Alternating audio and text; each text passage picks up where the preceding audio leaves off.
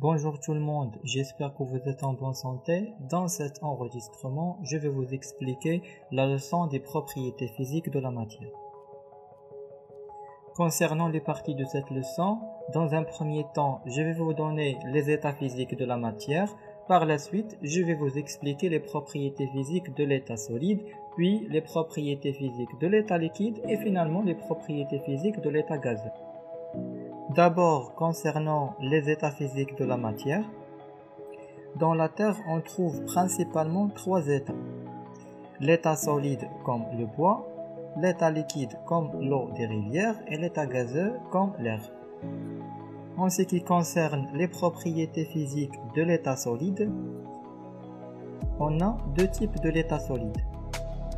Solide compact comme un stylo qui a une forme propre et un volume propre, solide divisé comme le sable, qui n'a pas une forme propre, mais il a un volume propre. Ensuite, pour les propriétés physiques de l'état liquide, les liquides n'ont pas une forme propre, mais les liquides ont un volume propre. Aussi, la surface des liquides en contact avec l'air, appelée la surface libre, est toujours plane et horizontale. En dernier lieu, concernant les propriétés physiques de l'état gazeux, un gaz occupe tout l'espace de récipient qu'il contient. On peut diminuer le volume d'un gaz, donc on dit qu'il est compressible.